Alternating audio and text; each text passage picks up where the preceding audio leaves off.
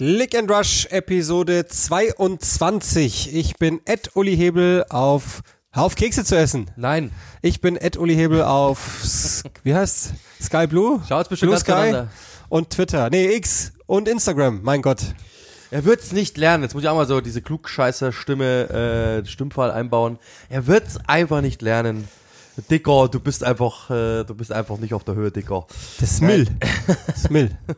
Nein, also, Wer die Anspielung versteht, der möge uns schreiben. mein Name ist Joachim Hebel. Ich bin at Joachim Hebel auf X, auf äh, Instagram und bei Threads und bei Blue Sky auch. In diesem Podcast wird nichts neu aufgezeichnet, alles am Stück. Ihr seid live dabei, weil wir faule Hunde sind und uns die Arbeit nicht machen wollen, ein zweites Mal die Aufnahme zu drücken. Die Premier League ist zurück. Ein paar Spiele, ein paar Minuten gab's ja schon im Kalenderjahr 2024, aber wir sind inmitten der Player Break, der 21. Spieltag, das wisst ihr jetzt aufgeteilt auf zwei Wochenenden und das erste Wochenende davon ist in den Büchern. Schön, dass sie wieder da ist, die Premier League. Wir hatten jeweils unseren Einsatz. Also wir haben den Samstag gewissermaßen bestritten für Sky und haben logischerweise ein paar Erkenntnisse daraus mitgenommen. Und, das darf man ja auch nie vergessen, das Transferfenster ist offen und Chelsea hat noch nichts gemacht. Das heißt jetzt, entweder wir können das alle als Drohung verstehen oder aber uns mal fragen, was da los ist. Ansonsten gab es noch Neuigkeiten aus dem Nachhaltigkeitsdepartment der Premier League. Schöne Grüße an Everton. Das sind natürlich alles Dinge, die wir zu besprechen haben. Jetzt können wir uns aussuchen, wo wir anfangen. Bei den schönen Dingen des Lebens. Ich glaube, wir machen das gleich. hässlichen Sachen. Ich glaube, wir machen das Nehmen. gleich. Gehen, fangen mit Everton an. Ähm, glaube ich, das ist das interessantere Thema, beziehungsweise Everton und Nottingham. Äh, beide sind auch sind bestraft worden, haben eine Strafe mitgeteilt bekommen von der Premier League Schrägstrich FA. Ähm, was genau, glaube ich, ist noch nicht sicher. Also wie, wie viele Punkte abgezogen werden oder ob Punkte abgezogen werden, ist noch nicht sicher. Die Wahrscheinlichkeit ist aber sehr, sehr groß. Geht wieder um das Brechen von den oder oder Brechen der Financial Fairplay äh, Regeln, die die FA aufgestellt hat und ähm, ja Everton trifft damit zum zweiten Mal, haben wir schon zehn Punkte abgezogen bekommen, wie ihr mitbekommen habt. Und Nottingham könnte es jetzt auch treffen und ähm, ja also ehrlich gesagt, wir haben gestern schon ein bisschen privat drüber gesprochen. Ist schon heftig, dass die Premier League jetzt plötzlich so durchgreift, ehrlich gesagt. Ja, also man muss es glaube ich nochmal, also das ist ein sehr, sehr, sehr komplexes Thema, das sage ich schon mal vorneweg. Alles, was ich jetzt hier sagen werde, hat, ich habe keine Ahnung von irgendwas. Ähm, ich habe auch die Meldungen aus Deutschland dazu gelesen, die aus meiner Sicht auch nicht ganz korrekt sind, was alles passiert ist. Ähm, äh, und das, was wir jetzt hier sagen, ist äh, stark vereinfacht. Ich habe es nicht komplett durch, durchleuchtet bis dato, einfach aus Zeitgründen. Also folgendes ist der Fall. Es gibt die sogenannten Gewinn- und Nachhaltigkeitsregeln, die PSA, die irgendwann zu einem gewissen Zeitpunkt untersucht werden. Das bedeutet, dass Teams in der Premier League nur bis zum gewissen Maß Schulden machen dürfen. Und wie oder woher diese Schulden kommen, darüber gibt es unterschiedliche Auffassungen. Deswegen trifft's jetzt Everton so hart. Also dass Nottingham trifft, das wundert mich jetzt erstmal kein Stück. Der Zyklus, der jetzt untersucht wird, endet bei der Saison 22-23, also im letzten Sommer. Und ähm, Everton denkt eigentlich bis zu diesem Zeitpunkt, so ist das offizielle Statement, dass sie genügend getan haben, um den Verlust, das sind ähm, etwas über 100 Millionen Pfund pro Saison, dass sie das äh, nicht überschritten haben. Sie haben ja transferiert, haben zum Beispiel Anthony Gordon weggegeben, haben die Transfers, die sie getätigt haben, da waren ja durchaus ein paar dabei, so gestretched, dass sie glauben, dass das nicht mit reinfällt. Und dann geht's noch um einen Teil des Neustadionbaus, von dem Everton denkt, dass der nicht sanktioniert werden dürfte. Das könnte die Summe sein, die unterm Strich dafür verantwortlich ist, dass Everton und dann ja zum zweiten Mal äh, überhalb dieser Summe gelegen wäre. Weshalb, und es ist nichts, also es ist nur eine Anhörung anberaumt oder sogar zwei jetzt in dem Fall bei Everton, ähm, ob es denn möglicherweise eine weitere Sanktion geben könnte. Die könnte ein weiterer Punktabzug sein. Warum? Und das, da wird's finde ich, richtig hässlich. Es gab viele, viele Vereine in, in, innerhalb äh, der Regularien, die darauf gedrängt haben, dass auch eine zwei- oder mehrfache Bestrafung möglich sei. Diese Regel ist erst im Sommer äh, in Kraft gesetzt worden, sodass Everton tatsächlich innerhalb dieser Saison theoretisch ein weiterer Punktabzug drohen könnte.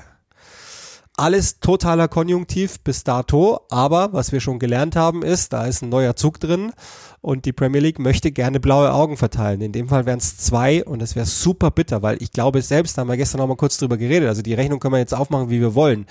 Aber stell dir mal vor, du kriegst irgendwann im März gesagt, weitere nur fünf Punkte als Beispiel das macht was. Mit, mit der Truppe, mit Sean Deitch wahrscheinlich, da würde ich echt sagen, komm, dann lass mal es gut sein, wenn ihr nicht wollt, dann halt nicht. Und da bin ich echt gespannt drauf, äh, wie die Premier League reagiert. Ich glaube, danach sind wir sehr viel klüger, was passiert. Und dann äh, senden wir schöne Grüße an die Jerseys und Cities. Also das, das macht es natürlich schwierig. Das, wir wissen ja überhaupt, also auch jetzt bei Everton, das, was wir wissen, ist ja so gut wie gar nichts wir können uns halt ungefähr oder Kollegen, ähm, in dem Fall der, der, der sehr geschätzte von Athletic, der hat sich darüber Gedanken gemacht. Ähm, ein guter Mann, der, der mir das schon mal äh, am Telefon aufgedröselt hat, wie das alles aussehen könnte, sollte, wie auch immer. Der hat sich auch da von englischen Juristen beraten lassen, bla bla. Von dem haben wir ja auch 0,0 Ahnung. Sportsgerichtsbarkeit in England versus die echte Gerichtsbarkeit. In Deutschland schon kein Plan, aber in England gleich dreimal nicht. Ähm, und der hat es jetzt mal so wieder aufgeschlüsselt, dass es ist noch nichts, also niemand ist äh, bis dato in irgendeiner Weise äh, angezählt, aber zumindest weiß man, da wird noch mal was kommen und das alleine reicht mir ehrlich gesagt schon zu denken, puh, weiß ich gar nicht, ob das dann so gut ist, innerhalb einer Saison einfach gleich mal fünfmal verteilen zu können. Und die große Frage halt dann, was wird wirklich mit denen passieren, von denen wir wissen, die treiben es wirklich bunt. Also die, die erste, äh, die erste Reaktion aller im Internet war ja eigentlich äh, wieder mal die Kleinen gegen die Großen. Also die Kleinen kriegen es jetzt ab und die Großen nicht. Da ist ein Unterschied zu machen. Ich habe mir auch, hab auch äh, natürlich schon ein paar Mal ein paar Sachen gelesen. Ähm, die, die erste Sache ist, Du hast als kleiner Nachteile, weil du logischerweise weniger Einnahmen hast als ein großer. Das heißt, Chelsea macht, verkauft so viele Trikots, verkauft so viele Tickets, hat so viele Sponsoring-Deals, dass die logischerweise auch mehr auf der Habenseite haben als zum Beispiel Nottingham Forest, etwas kleinerer Verein, der ein, ja, auch ein regionaler Verein ist, kann man sagen. Das heißt, die werden jetzt nicht irgendwie groß in Asien verkaufen oder wie auch immer. Chelsea halt schon. Das heißt, da ist nochmal eine andere Dimension. Zweitens ist, auch das ist ein Punkt, der da mit reinspielt. Ähm, hat, hat David Ornstein übrigens den, den du meinst, glaube ich, oder? Nee, Patrick Boyd. Also, okay, bei mir war es, äh, ich habe das mit David Ornstein gesehen.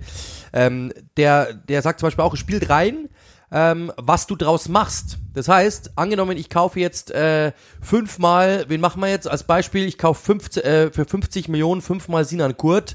Äh, wirkt sich das anders aus, als wenn ich, als wenn ich dreimal ähm, Erling Haaland kaufe, weil logischerweise, also du, du, du wirst dann logischerweise wahrscheinlich besser werden, bist irgendwie oben dabei und das, äh, das wirkt sich auch aus, weil du sagen kannst, okay, es hat wenigstens was gebracht, was wiederum dann auch mehr Einnahmen garantiert. Das heißt, wenn du, wenn wir alle Everton oder alle Nottingham Spieler verpflichtest, ohne Ende und du steigst aber trotzdem nur fast ab, dann wird das auch gewertet als, naja, es ist eine Fehlinvestition. Das heißt, ihr habt ja nicht mal irgendwie Aussicht auf äh, Investitionssteigerung, also dass das hier irgendwie auf Rendite, so in Anführungszeichen. Das heißt, das wird, wird sich auch auswirken.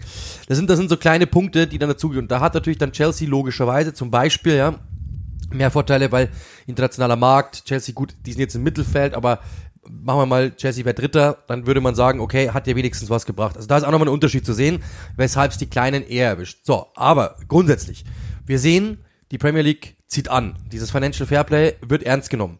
Ähm, was ja jahrelang eigentlich der Kritikpunkt an der Premier League war, dass sie solche Besitzer oder solche, solche Transfers, solche Deals, solche Gebaren haben passieren lassen, während in der Bundesliga hart zugegriffen worden ist. Ganz ehrlich, das ist härter momentan als in jedem anderen Land der Welt momentan. Das ist jeder, jeder Verlust wird dort sofort aufgerechnet. Ähm, und wenn ihr jetzt zum Beispiel mal sehen, äh, dann, dann schlagen wir mal die Brücke zu den Vereinen, die oben sind. Wer hat momentan Angst? Newcastle hat Angst. Auf jeden Fall, das haben die schon gesagt. Äh, es wird immer wieder berichtet, dass Isaac verkauft werden muss, vielleicht, dass man sich vorbereitet. Selbst Longstaff, aber auch logischerweise Bruno Guimaraes. Die werden immer wieder, die werden immer wieder genannt, ähm, dass die eventuell verkauft werden könnten oder werden müssen. Das, da sieht man schon mal, okay, Newcastle hat auch Angst davor. Weil, ja, die sind Champions League gewesen, aber die haben es natürlich bunt getrieben und haben, und jetzt kommt der Punkt, 100 Millionen Euro äh, Verlust gemacht in dem letzten in dem letzten Jahr. Jetzt, wenn man zum Beispiel schaut, die ersten 10 Punkte bei Everton, da hat sich ungefähr um 30 Millionen gedreht. Jetzt kann man sich ungefähr vorstellen, was das für Newcastle wäre, theoretisch, wenn es einfach nur hoch extrahiert werden würde. Kann man so nicht machen, aber ihr seht, Newcastle hat auf jeden Fall Angst. die stehen da und sagen, oh, wir müssen vielleicht verkaufen. Chelsea dasselbe. Ja, wir hatten das Thema ja, dann können wir es auch ganz gut zusammenfassen, weil, weil das ja auch ein Punkt ist. Die äh, Trans oder diese diese Verträge durften gesplittet werden auf mehrere Jahre. Das ist jetzt nicht mehr erlaubt. Ja, vielleicht fällt das noch rein. Nur Chelsea wird trotzdem Verlust machen. Das muss klar sein. Das heißt, die werden Verlust machen und dann wird auch wieder gegengerechnet, wie viel macht ihr Verlust. Die Verträge kommen vielleicht nicht mit rein, aber Verluste vielleicht schon. Dann ist Chelsea auch schon wieder. Auch die haben Angst, ansonsten würden die sich nicht überlegen, äh, Gallagher zu verkaufen, sondern die wissen ganz genau, oh mein Gott, Jetzt gibt's wieder Gerüchte, dass sie schon wieder 19-jährige Brasilianer für 60 Millionen verpflichten wollen, aber Chelsea wäre nicht Chelsea, wenn sie nicht Chelsea wären. Ist nun mal so. Aber trotzdem, da, da sieht man schon, ähm, es, ist, es ist eine Menge drin. Jetzt können wir noch einen Punkt höher gehen. Manchester City. Ich habe ich hab das nochmal rausgesucht, beziehungsweise äh, The Sun, glaube ich, hat's rausgesucht, ähm, was City gemacht hat. Da geht's um ganz andere Dinge. Also sie haben nicht ausgewiesen, welcher Spieler wie viel Geld bekommen hat. Sie haben manche Zahlungen über andere Konten laufen lassen. Ähm, sie haben äh, Sponsorendeals höher einberaumt, als sie dann letztendlich oder höher bewertet, als sie waren. Auch das ist ja äh, Sportswashing, weil ich meine, ich kann äh, zu Uli auch sagen, wir machen einen Sponsorship-Deal, der ist 100 Euro wert, ich gebe dir aber 1000, dann merken die nicht, dass ich dir mehr gegeben habe und für mich ist steuerlicher Vorteil und so weiter. Also das ist auch ein Punkt, dass sie nicht dürfen, ähm, weil, weil das ist ja im Endeffekt auch, der Scheich sagt einfach, ich gebe euch äh, 100 Millionen, der Sponsor, äh, Sponsoring-Deal unten auf der Arschbacke am, auf, auf der Hose ist vielleicht 10 Euro wert, ich gebe euch aber 10 Millionen dann schauen wir mal, weil dann, dann habe ich euch auch Geld zugeschustet. Darfst du auch nicht. Also auch das ist wieder ein Punkt, dann ist irgendwie eine Zahlung geflossen an Roberto Mancini, extra Millionen, die nicht, nicht öffentlich waren, ähm, zum Beispiel, also und so weiter und so fort. Sie haben auch nicht mitgearbeitet, im Gegensatz zu Everton im Übrigen. Und das ist der Punkt, warum sich bei City zum Beispiel so zieht, weil sie eben nicht mitarbeiten. Sie sagen, wir haben nichts getan. Wir haben, wir haben nichts gemacht, wir haben uns nichts vorzuwerfen. Jetzt gibt es, das ist eine Neuigkeit, kam heute raus, äh, ist, ist ein, äh, eine Anhörung anberaumt worden, auch äh, wann denn sich Manchester City mal äußern soll, darf vor der Premier League. Da, da gibt es ein Datum, das ist in der näheren Zukunft, mehr ist nicht bekannt ge geworden, aber auch da City wird angehört werden und deswegen zieht sich's bei City so. Also jetzt nicht denken, die Premier League ist bei City zahm, sondern der Punkt ist, Everton geht hin und sagt, wir geben zu, wir haben das gemacht, das gemacht, das gemacht, hier sind unsere, hier sind unsere Konten, hier sind unsere Aufschriebe, dann kann die Premier League sagen, oh, das stimmt wirklich, wir können euch bestrafen. City sagt, wir geben euch nichts, wir reden nicht mit euch. Dementsprechend muss die Premier League das alles selbst erheben, muss die Premier League diese Daten alle selbst irgendwo finden, die Beweise finden und das macht es natürlich enorm schwierig und zieht das, zögert das Ganze heraus. Heißt jetzt nicht, dass City nicht bestraft wird. Ich sag jetzt auch nicht, City wird bestraft, weil das haben wir auch schon gemerkt. Das ist auch ein ganz anderer Tatbestand, weil sie haben jetzt nicht Verlust gemacht. Das ist ja verhältnismäßig einfach gegenzurechnen, sondern es gibt eben Sachen, dann zum Beispiel, sie haben eine Sache, es gibt ja more than 100 Breaches, also sie haben 100 Sachen gebrochen, 100, 100, 100 mal die Regel gebrochen, aber da ist halt davon eine Regel keine Ahnung, zigfach gebrochen. Auch das wird sich auswirken. Also das heißt, man kann jetzt nicht einfach sagen, ja, die haben ja 100, äh, die haben jetzt hundertmal die Regel gebrochen, das, das, das, das, das wird ja schon irgendwas dran sein, sondern vielleicht haben sie die Regel, vielleicht haben sie diese Regel hundertmal gebrochen, dann sind nur noch 15 andere Sachen offen. Theoretisch, ja, nur in Anführungszeichen. Also so, so, so einfach ist es nicht. Und wir alle sind keine Finanzfachmänner, wir alle sind keine Regelwächter in dem Sinne. Wir können nur das wiedergeben, was uns so gesagt worden ist. Und was ich höre und lese, ist es bei City ein sehr, sehr, sehr, sehr, sehr, sehr anderer Fall und es ist auch nicht so einfach gegen zu rechnen mit, da ist, da ist mal Verlust gemacht worden oder sowas und dergleichen. Dementsprechend ähm, ist es dort einfach anders zu, zu handhaben. Bei Chelsea auch, muss man sagen, ist auch anders zu handhaben, ist auch nochmal eine andere Geschichte, weil die es ein bisschen aufgesplittet haben. Die haben Transfereinnahmen, ich glaube, das macht es auch nochmal schwieriger, waren lange Champions League, jetzt nicht mehr. Neuer Besitzer, auch wenn ihr euch erinnert, das gibt, ist ja auch noch ein Thema gewesen. Eden Hazard, bei dem ja ein Vertrag irgendwo geschlossen sein soll, worden sein soll, noch von Abramovic.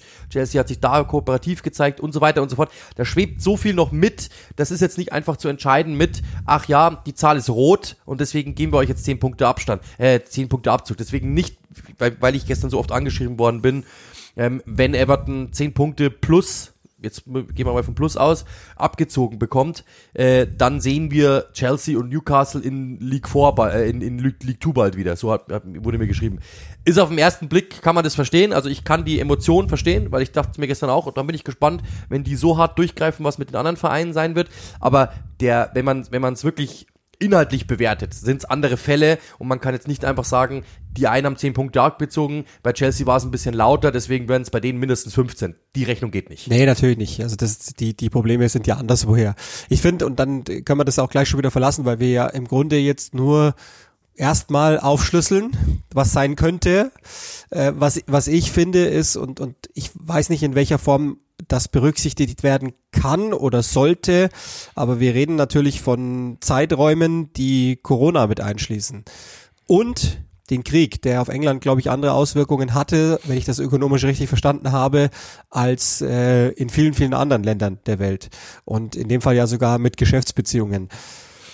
Ich weiß nicht, ob man da dann so extrem hart durchgreifen sollte. Mir ist schon klar, dass diese Emotion, die, die es ja letztlich ist, ist ja jetzt, also ich bin ja kein knallharter Finanzmann, das würde wissen, glaube ich, diejenigen, die, die damit zu tun haben, äh, mit mir, dass, dass ich dem, dass dem nicht so ist.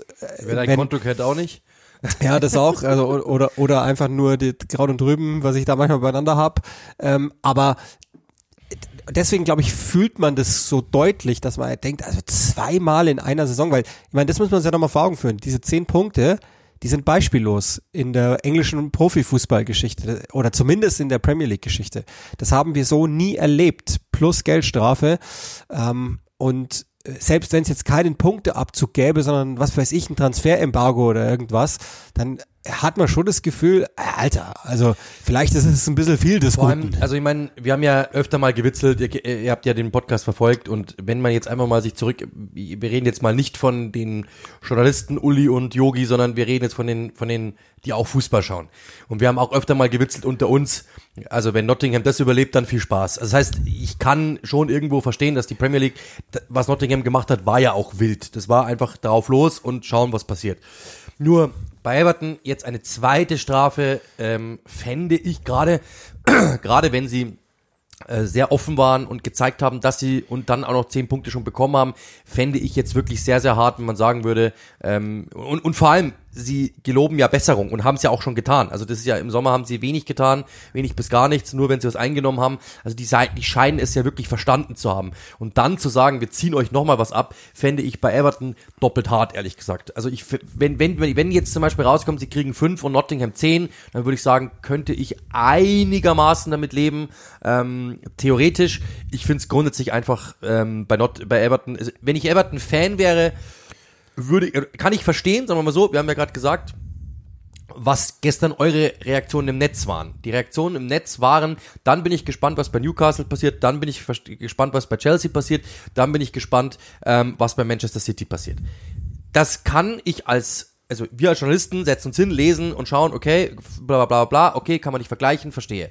Aber dass man als Fan sieht, da sind 115 Regelbrüche bei Manchester City ähm, zwischen 2009 und 2018. Und die haben es nicht gelernt, sondern die sagen, wir reden nicht mit euch und wir können nichts dafür. Und wir, wir sind auch, uns auch keiner Schuld bewusst. Und Guardiola stellt sich hin und sagt, äh, das hat sich alles geklärt und wenn äh, die, ich wurde da nicht angelogen, sondern mir wurde die, die Wahrheit gesagt und sollte da doch noch was rauskommen, dann, dann, dann, dann hau ich ab, aber die haben mich nicht belogen. So, dann kann ich verstehen, dass der Fan draußen sagt, der jetzt nicht alle Berichte vorliegen hat, der nicht alle äh, Pamphlete da, ist das überhaupt das, die, die, Mehrzahl? Ich weiß es nicht. Wenn, wenn er das nicht alles vorliegen hat. Pamphlet. Pamphlet, ja gut, whatever. Ja, nee, weiß ich nicht. Aber. Keine Ahnung, Pamphlets. Ihr wisst, ihr wisst, was ich meine. Wenn ihr das nicht vorlesen, vorliegen habt, dann kann ich verstehen, dass man sagt, schnell mal alles in einen Topf wirft und sagt, bei City, bei Chelsea, schaut euch das mal an, bei Newcastle. Und der Everton-Fan, glaube ich, der wird so reagieren. Der wird sich jetzt nicht hinsetzen und sagen, ich schaue mir jetzt einfach mal diese ganzen Mitschriebe an. Das hat denn die Premier League da formuliert. Aha, verstehe. Ach, da haben sie recht. Ja, da haben sie uns erwischt. Ja, das stimmt natürlich.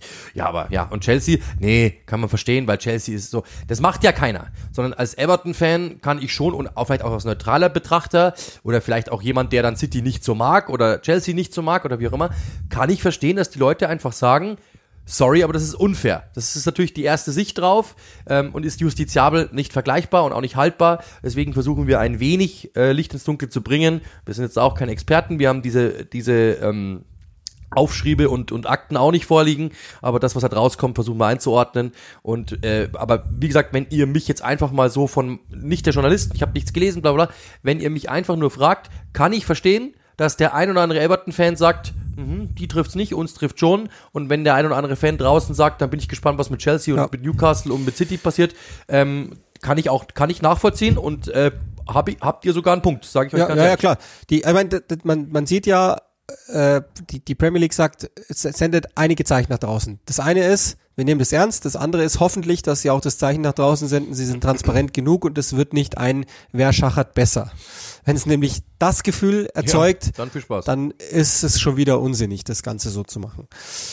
Ich glaube, to be continued. Also das äh, ist ein Thema, das wir uns definitiv vornehmen werden, wenn es denn dann äh, wahrscheinlich noch innerhalb der laufenden Saison äh, Sanktionen gibt. Und äh, mit Blick auf Nottingham könnten das dann, selbst wenn es bloß drei Punkte sind, die entscheidenden sein. Ich glaube, so, so weit kann man schon gehen zum aktuellen Zeitpunkt. Aber mal grundsätzlich ähm, gefragt, findest du es gut, dass die Premier League jetzt so durchgreift oder ist es dir, wenn du jetzt einfach mal nimmst, wir nehmen jetzt mal die 10 Punkte als die Benchmark, ist es dir insgesamt 10, 15, 13, 20, 30 Prozent zu hart insgesamt? Ja, es, ich, das liegt jetzt am Vergleich. Also das, wir haben ja jetzt erst äh, sozusagen in der neuerlichen äh, Periode ein Beispiel und das gleiche ich jetzt halt dann ab mit den anderen, soweit es mir die, die mir zugelassenen Informationen dann erlauben. Also äh, was, was bedeutet denn, also vielleicht ist der Verlust, den Everton gemacht hat, anders zustande gekommen als der, den Chelsea gemacht hat als Beispiel.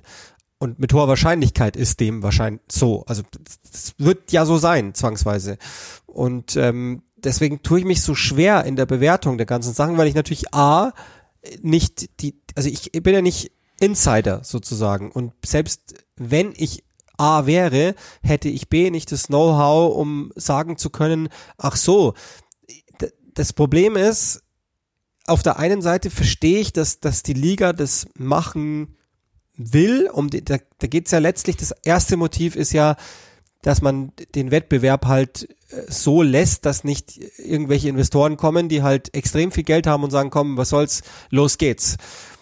Das verstehe ich, dieses Motiv. Auf der anderen Seite ähm, weiß ich halt nicht, ob es dann, ob es nicht manchmal auch nur Beispielpolitik ist, also dass du jemanden einfach nur im Schauprozess anhängst, damit alle anderen, das weiß, ich weiß, aber das ist jetzt wirklich, also Ja. das, das, was ich sage, ist, das soll jetzt gar nicht in irgendeiner Weise ähm, äh, so klingen, als würde ich jetzt Schlagzeilenjournalismus machen wollen oder Gefühlsjournalismus, also gar nicht, sondern ich weiß wirklich nicht, wirklich nicht. Und ich fürchte, nach all dem, was man so grundsätzlich weiß, niemand tut das. Ja. Also niemand steigt durch. Also mir ist es insgesamt, finde ich, 30 Prozent zu hart. Es ist einfach nur gefühlt, ja, ich weiß, es ist jetzt doof, aber es ist so, ich finde, es ist 10, 10 Punkte sind sehr, sehr viel für das, was Everton getan hat. Vor allem, wenn sie mitgearbeitet haben, ist, ma- ist meine erste Meinung. Meine zweite Meinung ist, äh, oder der zweite Punkt ist immer so, ähm, wenn du davon ausgehst, dass das jetzt, dass das jetzt so losgeht und du mit solchen Zahl, mit solchen, äh, ja, mit solchen Strafen gleich um dich wirfst, bin ich gespannt, was noch alles kommen wird, weil ich glaube, dann, dann äh, öffnet das jetzt viel, weil das sind viele Vereine, die tendenziell, also wir brauchen ja bloß, das ist jetzt, äh, aber, also was Arsenal ausgegeben hat in den letzten drei Jahren. Ja, das ist ein Verein, der jetzt erst überhaupt nicht in, in unter Verdacht steht, weil sie sportlichen Erfolg haben und das wird auch, wie wir gerade gehört haben, mit einberechnet. Aber was die ausgegeben haben, das ist mit das Höchste in der Liga. Zum Beispiel, ja, also müsstest du dann auch Verluste, sind da vielleicht auch Verluste zu sehen, wie auch immer. Wir werden es sehen, aber so oder so. Ich glaube, du wirst da die Büchse der Pandora geöffnet haben und wenn du so hart durchgreifst, wirst du es durchziehen müssen. Und dann kommt der nächste Ja. Punkt, äh, der nächste Punkt auf das Internationale geschaut. Du beschränkst dich ja selbst im internationalen Vergleich, weil es gibt neun von zehn Ligen agieren nicht so hart. Bestes Beispiel, La Liga. Also dann, wenn, wenn, wenn, wenn der FC Barcelona ein Premier League Team wäre, dann wäre er wahrscheinlich jetzt wirklich schon in Ja, League weiß ich 17. gar nicht, weil da, ist, da geht's ja auch wieder um, um den äh, auferlegten Salary Cap und so. Also das, das also das, wenn jeder, wenn jeder sein eigenes Süppchen kocht, wird's nur lustig. Wie und dann kommt ja noch FFP obendrauf oder wie wie heißt jetzt inzwischen heißt ja nicht mehr Financial Fair Play. Äh, Ja. Das wird ja wird ja lustig, wenn, wenn wenn dann die noch oben drauf kommen und sagen, ach so, ja, wir sanktionieren euch by the way auch noch. Das schaue ich mir dann an. Also das ist schon ich weiß nicht, ob das alles so nachvollziehbar ist und ob es dann letztlich auch dem großen Zweck dient, dass man halt äh, den, den, also darum geht's ja, den ganz Reichen halt gewisse Regeln auferlegt, dass sie nicht hergehen können und sagen, okay, was soll's, dann kaufen wir halt alle 600 Leute zusammen, die die es halt gibt und die halbwegs interessant sind. Also das finde ich, äh, also wird, wir werden darüber das haben wir jetzt schon ein paar Mal gesagt bei diesen Themen, aber ich glaube, darüber werden wir noch reden. Und ich kann mir schon auch vorstellen, dass die Liga dann irgendwann mal das Gesamtstrafmaß zurückfahren muss, um nicht auch generell schon einfach grundsätzlich mal jedem Premier League Team zu sagen, so, ihr startet mal mit minus sechs in der Saison. Was es ja dann auch ja, wieder wegkürzen ließe. Ist halt ehrlich gesagt, sind wir auch, sind wir auch beim nächsten Thema, aber verwunderlich grundsätzlich ist halt, ihr, ihr, alle kennt ja die Premier League und wie sehr Ökonomie da hochgeschrieben worden ist und, äh, und, und Turbokapitalismus und alles mögliche. Und jetzt plötzlich von 0 auf 100 wird äh, komplett komplett die Schranke runtergefahren. Ähm, das wundert mich ehrlich gesagt schon, hätte ich so nicht erwartet. Da war ja eher öfter laissez-faire und ist ja egal und ja, alle wisst auch, Kapitalismus hat in England einen anderen Ursprung als in Deutschland, wird anders gesehen als in Deutschland. Ähm, dementsprechend hat mich das komplett gewundert, ehrlich gesagt, dass ausgerechnet die Engländer jetzt so hart zugreifen, weil die Beispiele, selbst die, die Deutschen, die mal so restriktiv, gel als so restriktiv gelten, haben öfter mal gesagt, ja, okay, Gnadengesuch und so weiter und so fort. Nicht schlimm oder so. Ich sag ich kritisiere das nicht, sondern es ist am Ende immer noch Sport und wenn du irgendwie beweisen kannst, dass du es irgendwie hinkriegst, aber ähm, dann hätte ja zum Beispiel so also 1860 oder wie auch immer, die hätten dann ja auch Punkte abgezogen bekommen müssen damals oder wie auch immer. Nicht, dass ich das fordere, um Gottes Willen, aber die, die, da waren selbst die Deutschen teilweise sogar noch sanfter als die Engländer jetzt, die jetzt wirklich einfach sagen, also wann gab es denn Punktereduktion in Deutschland? Wüsste ich jetzt nicht. Und da haben Vereine schon wirklich auch Probleme gehabt. Aber trotzdem ist es eben so, dass es in England jetzt einfach heißt, Schranke runter und ciao. Das finde ich schon heftig, ehrlich gesagt. Und hätte mich, also wundert mich komplett, ehrlich gesagt, dass die so durchgreifen, weil es war ja vor ein paar Jahren noch nicht der Fall. Also das ist ja, da gab es ein paar Beispiele, die eh nicht dran gewesen wären, bei denen es eben nicht so war. Dementsprechend ist wundert schon. Okay, aber dann sind wir bei dem Thema auch durch. Äh, ihr werdet wissen, wie wir auch, das war nicht das letzte Mal, dass wir drüber gesprochen haben. Ja, genau. Ich äh, breche jetzt ganz kurz unser Skript, ähm, weil das ist dir dann genauso gegangen wie mir gestern. Ich habe 0,0 mitbekommen, dass der zweite Weltfußball-Award, wie auch immer man ihn nennen will, äh, vergeben wurde. FIFA the Best. Und Ederson ist Torwart geworden geschenkt, war nicht seine allerbeste Saison geschenkt. Guardiola Welttrainer geschenkt. Also das ist klar, wenn, wenn der es nicht wird in dem Jahr, dann können wir es bleiben lassen. Ähm, Rodri hat es nicht ins Weltteam geschafft. okay, da geht's schon mal los. Und äh, der, sagen wir Weltfußballer, ja, ne? Ist Lionel Messi und nicht etwa Erling Haaland, äh, was die Fußballwelt am heutigen, wann nehmen wir auf, am Dienstag ist heute, durchaus erzürnt ist, lebt noch was in dir bezüglich der Weltfußballer Awards oder äh, ist es dir einfach total wurscht? Also, es mir, das heißt, wurscht ist mir nicht. Ich, hab, ich, hab, ich, ich musste einfach lachen, weil das ist, das ist äh, so hart die FA oder Premier League da durchgegriffen hat, so weich ist die FIFA, wenn es um Lionel Messi geht. Also der, glaube ich, kann machen, was er will. Der könnte mit, der wird mit 97 noch Weltfußballer werden. Es ist einfach everybody's darling. Ich persönlich ähm, habe nichts gegen ihn, um Gottes Willen. Also ich habe letztes Mal mit dem Kollegen drüber gesprochen, wenn man alles beiseite nimmt und alle Emotionen beiseite nimmt, ist er wahrscheinlich der beste Fußballer aller Zeiten. Nur das, das, das war jetzt kein Jahr, in dem man sagen müsste, Lionel Messi muss Weltfußballer werden. Ist meine Meinung. Ähm, trotzdem, ich habe ja gesehen, auch wer da wann, wo, wie abgestimmt hat und wenn dann ein Granit Xhaka halt für Lionel Messi abstimmt und so weiter und dann ist es halt einfach oftmals auch, ich mag den halt und will keinem anderen wehtun oder hab irgendwie Verbindung mit dem und äh, Kapitän von Real Madrid darf nicht für Barcelona stimmen und umgekehrt und so weiter und so fort das, das ist dann einfach auch irgendwo Politikum und dann kommt halt meist Lionel Messi raus, weil das ist die weiche Komponente, die jeder irgendwie nehmen kann. Ich persönlich finde nicht, dass er Weltfußballer war, war er für mich persönlich nicht, äh, aber bei dem Namen Lionel Messi, der einfach exponiert über anderen hängt in diesem Weltfußball, wundert es mich nicht, dass der Durchschnittskapitän dann einfach sagt, ich nehme Lionel Messi, dann tue ich keinem anderen weh und ich gebe Messi nochmal einen schönen Abschied, sage ich ja, jetzt einfach mal in Anführungszeichen. Ähm, das wundert mich ehrlich gesagt nicht.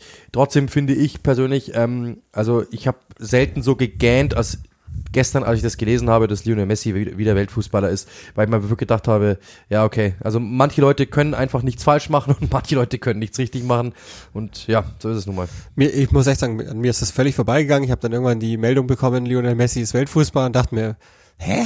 Schon wieder? Aber ja, schon wieder. Ähm, also ich, ich sage das immer wieder an der Stelle, diese Individual Awards, die werden für mich immer ermüdender, weil es gibt halt 0,0 äh, klare Regularien, wer wie wo wann, warum, also sprich, man müsste definieren, was befähigt dich denn oder nicht. Inwiefern spielt der Teamerfolg zum Beispiel mit rein, was ja aber sowieso schon mal Unsinn wäre, weil es die Defensivspieler immer ausschließt, bla bla bla. Ähm, und dann sind wir noch irgendwann mal dabei, wer wählt denn? In dem Fall sind es die Peers. Ich glaube auch, dass also die Sportschau hat, und das möchte ich in, in, total anprangern, so sehr ich kann, äh, macht bitte Schmähschriften in allen sozialen Netzwerken. Die fangen den Artikel an mit, obwohl er sich von der ganz großen Fußballwelt verabschiedet hat.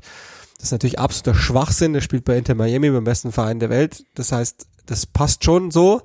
Ähm, aber ich glaube schon auch, dass das eine Art, also mal jetzt den, den, den äh, Sarkasmus weg. Ich glaube, und ich meine, das mit Inter Miami meine ich ernst, ähm, die, die. Was nicht für dich spricht. Ja, doch, doch, das ist alles gut. ähm, die haben das ist so eine Art, glaube ich, äh, Lebensaward, den man ihm jetzt nochmal mitgibt, weil alle Beteiligten wissen, das wird das letzte Mal sein, dass der wählbar war. Weil er ja wenigstens noch streng genommen ähm, jetzt ein halbes Jahr in, in Europa war. Aber in einer Saison, in der nicht Weltmeisterschaft gespielt wird, ähm, in der Erling Haaland mit diesen Zahlen in der Premier League in seiner allerersten Saison dann noch das historischste mit United zusammen, was je ein englisches Team gepackt hat, hinbekommen hat. Und ihn dann nicht zu wählen, das ist schon eine harte Nummer, weil ehrlicherweise würde ich, würden mir jetzt noch fünf, sechs, sieben andere Spieler einfallen oder würde Rodri zum Beispiel auch dazu zählen, den ich, wenn ich jetzt wählen müsste, vor Messi gehabt hätte. Aber wahrscheinlich haben wir auch schon wieder drei Minuten zu viel über den Award gesprochen. So ist es halt einfach. Das hat natürlich auch eine politische Wirkung nach außen. Das muss man ja auch so sehen, dass die FIFA halt ganz gerne ähm, sich mit gewissen auch Superlativen dann brüstet und in dem Fall ist es halt, dass er zum, ich weiß gar nicht wie oft, 614. Mal, früher wusste ich das mal, weil es irgendwie noch ein Award war, vielleicht habe ich es auch nur nicht gecheckt, von dem ich immer dachte, also der Ballon d'Or damals, es zeigt ja schon auch, dass die FIFA sich abspaltet und einen eigenen Award macht, zeigt ja auch schon, äh, wo es hingeht, aber dass irgendwie ich hatte früher das Gefühl, als Ronaldo das damals nicht wurde oder wurde und der hatte den, den, den goldenen Ball dreimal, dachte ich noch, okay, krass, weil das war zu ganz großen Teilen nachvollziehbar für mich, die Wahl. Und jetzt ist einfach nur, die, jemand möchte einen Posterboy haben. Und dann sei es ihnen gegönnt, aber ich bin halt raus bei der Diskussion solcher Awards. Ja, mein Gott, ich kann ich das schon verstehen, wenn ich jetzt irgendwie, ich bin Kapitän von sowieso und ähm, wähl, also wählt Sergio Ramos Xavi, macht er natürlich nicht, auch wenn er der beste Spieler ist, wahrscheinlich, das macht er einfach nicht, sondern er wählt dann halt Karim Benzema. Ähm, ich kann es irgendwo schon nachvollziehen, dass da irgendwo Politik drin ist, dass du niemandem wehtun willst, was ist ja öffentlich einsichtig, also das ist das Problem. Ich glaube, wenn du, wenn du sagen würdest, das ist unter Verschluss, du weißt nicht, wer wen gewählt hat, dann wäre es vielleicht nochmal anders. Aber so ist ja klar, Cristiano Ronaldo als Kapitän von Portugal wird niemals Lionel Messi wählen. Das wird er einfach nicht machen. Logischerweise ist natürlich sehr plakativ, aber ihr versteht, was ich meine. Und so wird es immer wieder sein, dass hat der eine oder andere den wählt, will sich nicht reinschauen lassen. Wenn er dann gefragt wird, Herr Schacker, warum haben Sie den Lionel Messi gemeldet und nicht und gewählt und nicht äh, Erling Haaland, dann kann er sagen, ja, äh, ich war halt immer Messi-Fan. Und im Grunde genommen ist die Antwort einfach Erling Haaland hat uns die Meisterschaft gekostet, letzte Saison. Also theoretisch, ja, ich übertreibe jetzt mal, ich konstruiere was, aber ihr versteht, was ich meine. Das ist, das ist halt nun mal so, wenn es öffentlich einsichtlich ist, wer wann, wo, weshalb, warum entschieden hat, dann bist du irgendwo auch, also braucht der Bus, braucht der Bus mal, wenn ihr wüsstet, oder wenn jeder wüsste, was ihr gewählt habt, würdet ihr dann bei der Bundestagswahl wirklich das wählen? Würdet ihr es wirklich tun? Frage ist, ähm, weil dann vielleicht gibt es die eine oder andere Frage, warum warum hast du die gewählt, warum hast du nicht die gewählt? Das ist schon, glaube ich, mit einzurechnen. Ich persönlich finde das einfach eine Sauerei, dass es das öffentlich ist, auch wenn ich immer für transparent bin. Aber ich glaube, für die Spieler ist es nicht gut, weil ihr wisst, wie Fußballer momentan sind. Die sagen wenig, beziehungsweise wollen einfach nicht so viel sagen. Und dann kann ich schon verstehen, dass da eben, äh, ja, der ein oder andere dann sich auch hinterfragen lassen müsste und es dann einfach nicht tut und dann wählt er einfach den lockersten Ausweg und dann sagen alle Lionel Messi, warum? Ja, ist Legende. Ah, okay. Ähm, ich persönlich finde, das ist meine Meinung, ähm, derjenige, der, wenn ich an die letzte Saison gedacht habe, derjenige, der die sensationellste Saison gespielt hat, das war Erling Haaland. Ähm, kann man darüber diskutieren, ob dann Rodri oder wie auch immer, aber der lauteste war Erling Haaland. Hätte er für mich verdient gehabt. Man muss aber auch sagen, diese Diskussion werden wir wahrscheinlich zum letzten Mal führen, weil jetzt gibt's dann ab der nächsten Saison oder ab dem nächsten Jahr eine neue Generation, sage ich und werde das Gegenteil bekommen wahrscheinlich. Aber ich denke mal, es wird so sein. Ja, genau. Lifetime Achievement Award, glaube ich, ist, ist die Überschrift über allem. Und dann können wir uns auch alle wieder abregen. Äh, es ist der 16. Januar, das heißt die Hälfte des Monats ist um, aber die Premier League transferiert noch relativ zurückhaltend. Das tun sie alle in Europa im Moment. Es deckt sich auch so circa mit den Vorhersagen, die wir gemacht haben, als wir mal drauf geguckt haben, was denn so sein könnte. Das einzige Team innerhalb der Liga, also es gab hier und da mal eine Laie, äh, Ausleihen von Spielern, die jetzt nicht so viel gespielt haben, Hannibal zu Sevilla, äh, bla bla, ein paar Leihauflösungen, die wir auch schon zum Teil thematisiert hatten, aber es gibt, gab wenig Blockbuster-Deals. Vielleicht gibt's noch den einen, der dann alles in Bewegung setzt. Oder halt den Deadline Day, an dem aller spätestens Nottingham Forest denkt, wir müssen 16 Deals machen und Chelsea wahrscheinlich auch. Aber im Moment ist das einzige Team, sowohl auf der Abgangsseite, das ist dann eher ein Bundesliga-Thema, aber auch auf der Zugangsseite, das was getan hat, Tottenham. Und die haben einen geholt, der natürlich aus deutscher Sicht durchaus interessant ist und auch jetzt schon gespielt und auch assistiert hat am Wochenende, war es ja, Sonntag, äh, Timo Werner. Und Rado Draguschin, der zweite äh, im, im Bunde. Dafür haben sie Eric Dyer nach München, wie ihr wisst, abgegeben. Mhm. Was sind die Gedanken zu Timo Werner? Also wie, wie, wie müssen wir dessen Karrierestatus im Moment einschätzen und letztlich logischerweise die Passform für Tottenham? Ja, ich hab, wir haben es ja bei, bei Rondo TV schon mal äh, besprochen. Ähm, ich finde es ähm, einen sehr guten Transfer. Ähm, ich weiß, dass da viele vielleicht den jetzt nicht so mögen. Ich, wir haben immer wieder dann auch äh, den Kommentar bekommen mit der Schalke, mit der äh, Schalke Schwalbe, glaube ich, glaube gegen Schalke was. Ähm, das ist etwas, was ich nicht im Kopf habe, wenn ich an Timo Werner denke.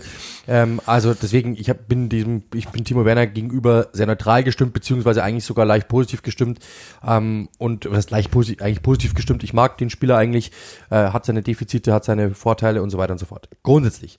Ähm, Heumannsson ist einen Monat jetzt weg so er denn ins Finale des Asia, Asien Cups kommt, ähm, was wahrscheinlich so sein wird, gehen wir mal davon aus, ist egal, vielleicht eine Woche später, früher, wie auch immer.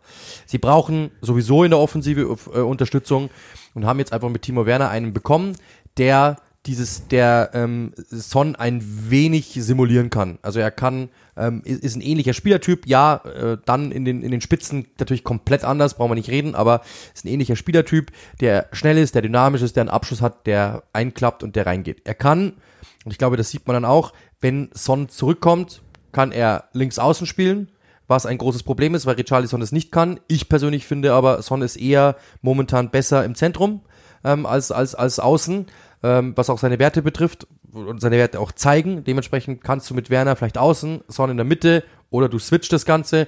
Du hast einfach viel Variabilität. Er ist ein sowas, was die Idee betrifft, ein sehr, sehr ähnlicher Typ wie Brennan Johnson. Einfach jemand mit Tiefgang, mit Schnelligkeit, mit Tempo, mit äh, auch Dribbelfähigkeiten, kann vorbeigehen mit seinem Tempo, kann Tiefe generieren. Johnson ist dann jemand, der geht eher an die Grundlinie und flankt. Werner ist jemand, der geht dann, äh, klappt aufs Tor und schießt. Meist, ja, legt auch oft mal ab, aber meistens ist er eher jemand, der Abschlussspieler, der den Abschluss sucht. Ähm, ich persönlich mag diesen Transfer. Wenn ich dir jetzt sagen, wenn, wenn, wenn mir jetzt jemand sagen würde, es ist ähm, Winter, Winterperiode und wir kriegen leihweise ohne große, ohne uns finanziell groß äh, da irgendwie verknoten zu müssen, kriegen wir Timo Werner, würde ich sagen, das nehme ich auf der Stelle. Deswegen finde ich es einen sehr, sehr guten Transfer.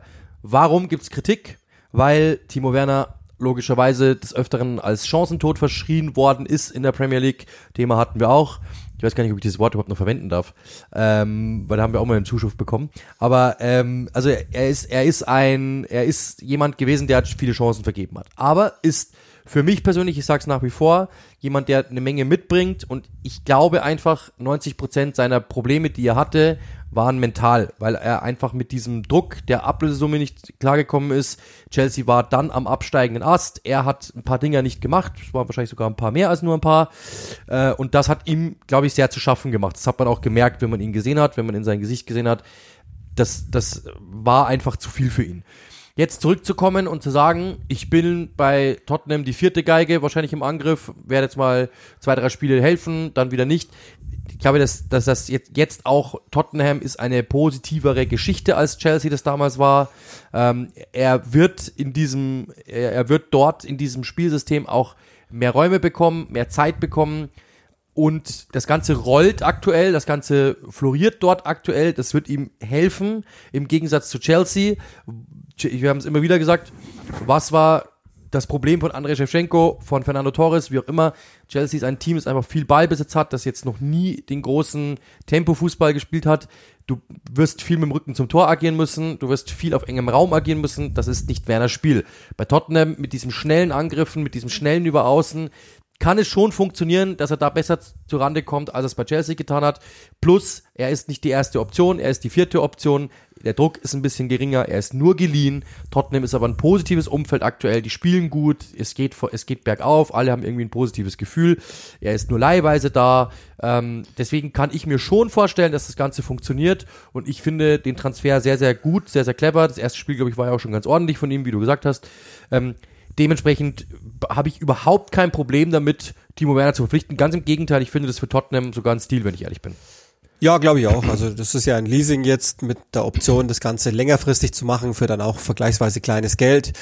Ähm, wie du gesagt hast, äh, sowohl, also es wird vorne viel Platz geben, so wie Tottenham das Feld einfach stretcht. Äh, sie sind, äh, ich glaube, er wird gegen den Ball gut reinpassen mit der Aggression, die er einfach gelernt hat. Und das Allerwichtigste aus seiner Perspektive ist, ich glaube, für ihn ist es nicht schlecht, aus Deutschland weg zu sein, weil es einfach er wird halt trotzdem immer beäugt irgendwie. Es hat auch letztlich jetzt nicht mehr gepasst bei, bei Leipzig. Das habe ich in Bundesliga-Übertragung hier und da mal auch gesagt, dass ich finde, dass die einfach inzwischen ähm, auch rund um äh, 16er spielen müssen. Das ist nicht sein Ding, sondern den musst du frei laufen lassen können. Das, den Platz gibt's bei Tottenham. Und der wichtigste Part, den hast du ja schon mal kurz angeschnitten, ist, glaube ich, äh, Postecolo ist ein Typ, der äh, Menschen einfach wachküssen kann, der sie positiv beeinflussen kann, der sie positiv denken lässt sozusagen und das steht über allem in meinen Notizen zu Timo Werner, dass ich mir immer aufgeschrieben habe, das ist ein potenzieller Torjäger, nur komplett ohne Selbstvertrauen. Und äh, wenn das funktioniert, das, also wir können alle Taktik beiseite lassen, alle Passformen, Profile und sowas alles beiseite lassen. Ich glaube, wenn äh, Ange Postecoglou schafft, Timo ja. Werner wieder aufzurichten, mhm. dann kann das äh, ein paar Memes produzieren, weil er zwei Chancen liegen lassen wird, von denen wir denken, Alter, wie, aber trotzdem wird es, wie du sagst, äh, weil er ja auch alle Positionen bekleiden kann, außen, vorne und so weiter, so eine durchaus passende Sache sein. Wird es jetzt die Welt in Brand setzen? Das glaube ich nicht. Aber könnte aber für ihn persönlich, für seine Karriere der wahrscheinlich sogar bestmögliche ja, Schritt genau, sein, ehrlich ja. gesagt. Und wenn ich dich jetzt frage, sag mir mal einen, ihr seid jetzt fies, weil da müsste man ein bisschen nachdenken, aber wenn ich dir sagen würde, such mir einen Stürmer mit dem Profil, der zu Tottenham passt, der leihweise billig äh, äh, irgendwo gerade parat steht, mit dem Hintergedanken, der ist vielleicht bei seinem Verein nicht so glücklich. Ja, klar. Gibt's und wenige, der war schon mal in London. der war schon mal, genau. Also das ist ja auch. Würdest du wahrscheinlich sagen, ja gut, also viele fallen mir jetzt eigentlich nicht ein, weil wie viele Stürmer sind gerade irgendwo außen vor, die aber passen, die aber, die, ich, man sieht ja bei Tottenham, sie wollen eigentlich diesen variablen Stürmer, sie wollen den schnellen Stürmer, das sieht man ja auch. Sie forcieren diese 1 gegen 1 Situation außen auf dem Flügel mit Tempo, was sie ja eigentlich immer wollen. Äh, im, im, im, im Idealfall, Ball kommt zu Madison, der ist mit dem Kopf zum Tor, versucht den Außen anzusetzen, der geht die Linie runter, spielt zurück, wie auch immer. Das ist ja eigentlich so die Idee dahinter. Und äh, da ist Timo Werner natürlich in Perfektion. Ja, und Plus, auch du, du brauchst ja einen, einen, Spieler, der nicht faul ist gegen den Ball. Und das genau. ist er ja auch nicht. Nee, und überhaupt, der ist ja allgemein. Also das sage ich immer wieder. Ähm, du kannst auch, du kannst, es können auch Spieler über vielleicht über Nunez, über Haaland, die, der die meisten Großchancen vergeben hat, über Nunez, über Haaland, über Jackson und so weiter, über die, über Werner, über die alle schimpfen. Nur die Grundidee ist, äh, was ich als, oder was mein, mein Trainer zu mir auch immer gesagt hat, das Positive ist, du kommst immer zu Chancen. Weil das ist das Wichtige als Stürmer. Äh, selbst wenn es eng ist, du kommst immer zu Chancen. Du holst deine Chancen dir raus. Jetzt ist einfach nur die Frage, wie kriegen wir es hin, dass du die Dinge auch machst? Und da ist Timo Werner ja jemand, das haben wir ja gesehen. Wie viele Tore hat er gemacht? 27 in der Bundesliga mal? Was waren's? Irgend sowas. Ja, aber an die, an die Fall, 30, also er kann das. Ja, da ist eine Menge richtig gelaufen, da ist eine Menge für Leipzig gelaufen, da ist eine Menge, hat Leipzig so gespielt wie Timo Werner, sie haben für Timo Werner gespielt, alles klar. Und ich habe auch schon Spiele gehabt von ihm in der Champions League, da hat der, ist alleine aufs Tor zugelaufen, ich kann mich an Lyon erinnern und hat die Dinger in den, in, in, in, in den Nachthimmel gebolzt. Das gibt's auch bei ihm. Das, das, ist, das, das, ist, das ist manchmal dabei, aber wir, wir sehen oder wir wissen eine Sache, das ist ja allein schon mal äh, Evidenz, Timo Werner hat Chancen. Äh, und das ist etwas, was ich, glaube ich, was ich gerne sehe und was ich auch als Postecoglou gerne sehen wollen würde, dass da jemand ist, der einfach sich Dinge rausarbeitet und dementsprechend ist es ein guter Transfer. Für mich persönlich ist, würde ich echt sagen, das ist eigentlich, ähm, also ich kann diese drei, vier Punkte, dass man sagt, na ja, aber, ich kann diese drei, vier Abers verstehen. Ich würde trotzdem sagen, das ist ein 10 von 10 Transfer. Du, ich, du wirst es im Winter nicht recht viel besser hinbekommen. Vor allem, jetzt nehmen, seien wir uns mal ehrlich, im Endeffekt für einen Monat plus dann als Joker.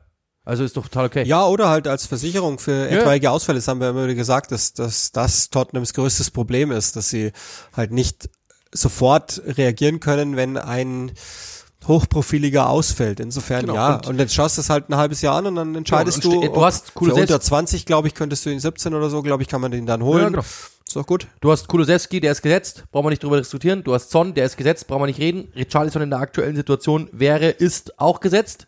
Ähm, und kaufst du dann einen, um in der FIFA-Sprache zu bleiben, 90er und setzt ihn auf die Bank? Nee, machst du nicht. Sondern du holst jemanden, der dahinter Ja, ist. der kommt ja auch nicht hin. Also Genau, ja, selbst ja, genau. Und du kaufst dir jemanden, der, du kaufst oder du holst jemanden, bei dem du weißt, der setzt sich auf die Bank, der ist da, den kannst du mal reinwerfen und äh, der hilft und hat das Ans hat aber das das Anforderungsprofil, das du dir wünschst. Er ist ja um fünf Ecken so Son, Brandon Johnson, Light, wie auch immer.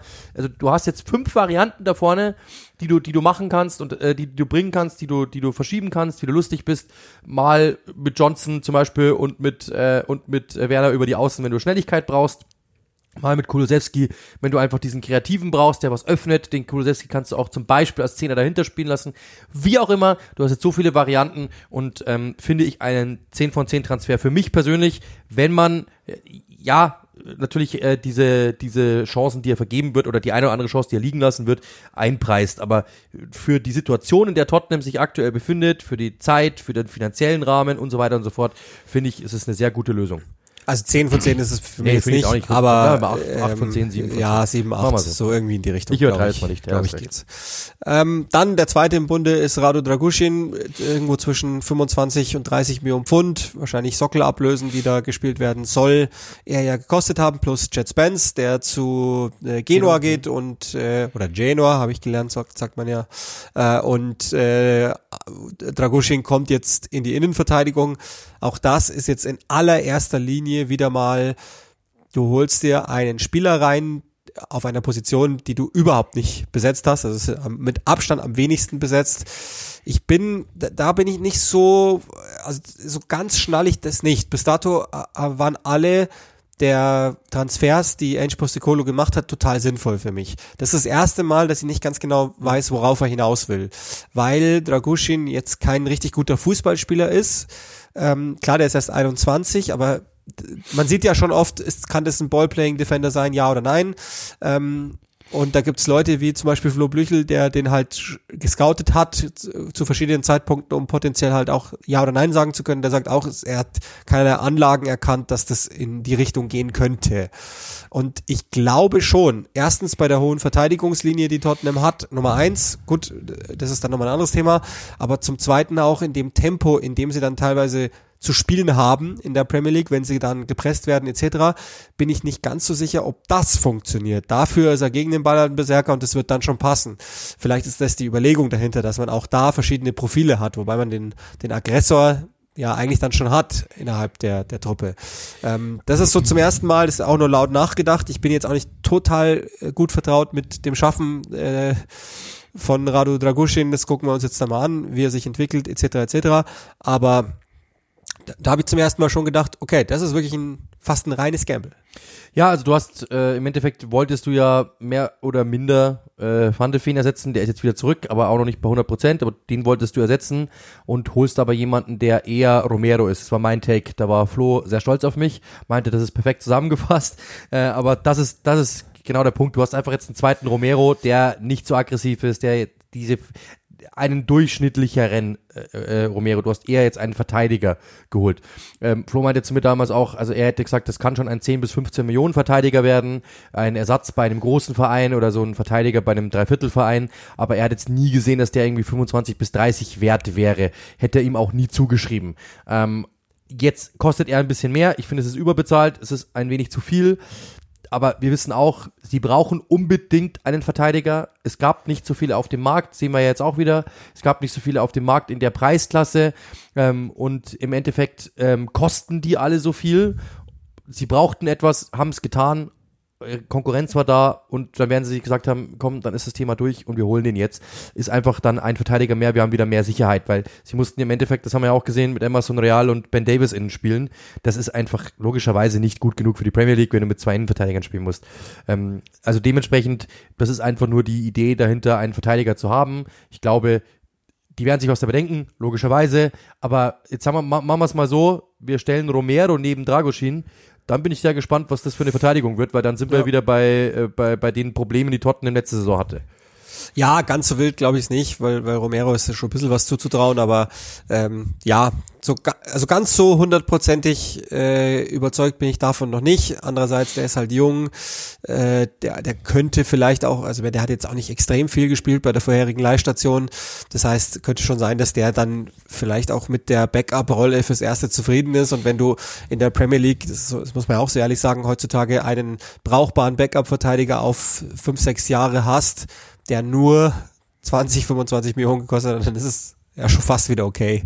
Daher ähm, lassen wir ihn erstmal ankommen da und mal gucken. Also Ange Postecoglou hat ja gezeigt, dass er manchmal auch Spieler äh, in Rollen bringt, von denen ich jetzt nicht gedacht hätte, dass sie überhaupt noch funktionieren können. Insofern schauen wir mal, was, was passiert. Ich glaube, Eric Dyer ist zu vernachlässigen, vielleicht die Tottenham-Perspektive noch, das hat ja einige interessiert, ähm, hat so gut wie gar nicht gespielt, war eigentlich nur in der Zeit äh, da, in, in, in der halt niemand da war und ähm, hat ähm, letztlich ja einfach keine Spielzeit erhalten, liegt einfach dran, hohe Verteidigungslinie ist nicht sein Ding. In der Viererkette noch dazu mit inversen Außenverteidigern. Wo soll man ihn hinstellen? Auf der Sechs äh, gab es andere, wenn die gesund waren und daher hat der da nicht gespielt und Tottenham hat eh zu jedem Zeitpunkt verlauten lassen, sie werden nicht äh, überhaupt der, der Saison mit ihm arbeiten wollen was mich verwundert hat, weil es klang anders, dass sie ihn im Winter gehen lassen, aber spielt ja letztlich gar keine Rolle, weil der Kaderplatz ist ja wurscht. Ja, eine Sache noch, ähm, weiß, dass der oder der Moment des letzten Spieltags war. Ich hatte ja Newcastle gegen Manchester City. Ähm, Kevin De Bruyne ist zurück. Ich glaube, dem müssen wir noch kurz fünf Minuten widmen, äh, dass er zurück ist. Äh, er hat das erste Mal in der Premier League gespielt seit dem 11. August, seit dem ersten Spieltag. Da hat er sich am Oberschenkel verletzt gegen Burnley. Das Spiel habe ich damals auch kuri gemacht, kurioserweise. Jetzt äh, zurück äh, Pep Guardiola meinte vor dem Spiel, er wäre auf jeden Fall jemand für die Startformation, wurde dann gefragt, warum ist er nicht in der Startformation? Dann meinte er, hey, was wollt ihr eigentlich? Er ist äh, fünf Monate raus gewesen, das war auch sehr kurios. Kam dann aber beim Stand von 1 zu 2 und drehte das Spiel mit einem Tor und mit einer Vorlage. Ähm, beides, also wirklich ernsthaft, wenn ihr es nicht gesehen habt. Ich meine es wirklich ernst, schaut euch die Zusammenfassung an. Es war sagenhaft. Der Schuss sieht nicht spektakulär aus, ist eher ein langer Pass, aber den hat er genauso getimt, wo er den hinhaben wollte, durch die Beine des Verteidigers. Dann die Hereingabe am Schluss auf Oscar Bob. Ähm, und er sieht, ehrlich gesagt, ich habe das während des Spiels mich nicht getraut zu sagen, aber er sieht noch nicht mal richtig fit aus, sondern eher noch zwei, drei Kilo zu viel. Äh, das, das, das ist ein unglaublicher Fußballer, Kevin De Bruyne. Ähm, ich habe es während des Spiels auch gesagt, ein absolutes Phänomen, einer der besten der Liga. Und Jürgen Klopp hat's ja gesagt, Kevin De Bruyne macht sich warm und die ganze Nation fängt an zu bibbern. Er hatte recht. Er hatte recht.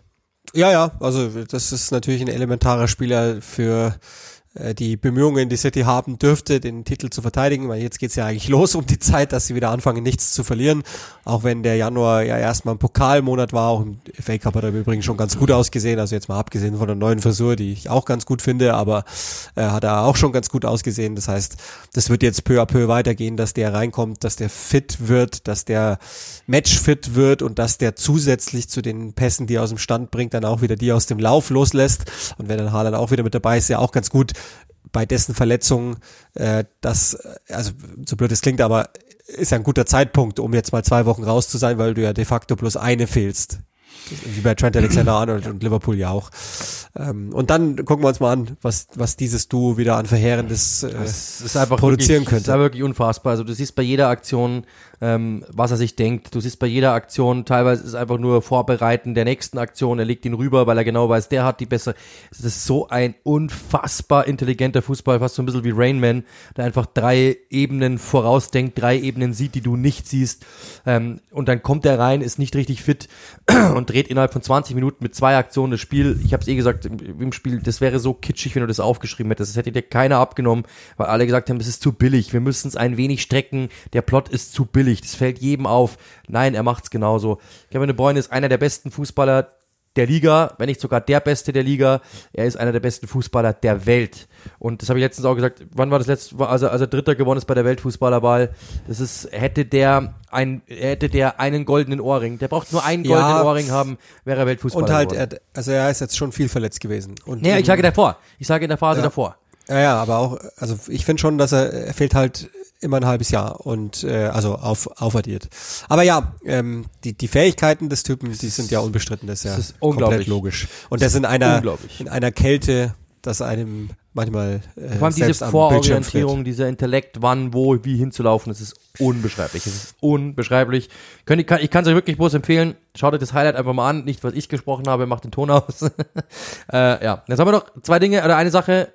Spiel am Wochenende. Ich habe Arsenal gegen Crystal Palace um 13.30 Uhr, Samstag. Ich habe nix, ähm, weil der Spieltag ja geteilt ist und äh, die Player Break quasi rein reinhaut für mich. Das heißt, ihr hört mich diesmal nicht in der Premier League. Das werdet ihr aber, glaube ich, verkraften können. Ähm, es ist ja auch ansonsten viel Pokal angesagt. Die FA Cup Halbfinals habt ihr sicherlich mitbekommen. Da ist noch nichts entschieden, aber Middlesbrough hat Chelsea geschlagen. Das ist, wird irgendwann auch noch mal zum Thema. Habe ich das das große Gefühl, dass wir viel, viel über Chelsea reden, die mir überhaupt nicht gefallen im Moment. Äh, also auch Pochettino gerade gar nicht mehr. Äh, bin überhaupt nicht mehr von überzeugt im Moment. Kann sich auch wieder drehen. Gucken wir uns an. FA Cup gab es keine großen Überraschungen aus der Sicht von Premier Leagueisten. Da geht's ja auch weiter in dem Monat. Das heißt, ähm, die Premier League, die ist ein wenig im, im Winterschlaf-Modus, aber auch wirklich nur ein wenig. Und wir wissen ja, es werden durchaus Dinge gelegt, die, die da sind ähm, für die kommenden, für die, für die entscheidenden Dinge dann. So, das war's von uns. Äh, danke fürs Zuhören, wie immer. Wir wünschen euch eine wunderschöne Woche. Wir hören uns in der nächsten Woche. Bleibt uns treu. Schaut Premier League auf Sky. Äh, und dann sagen wir in diesem Sinne Cheers. Wie jede Woche.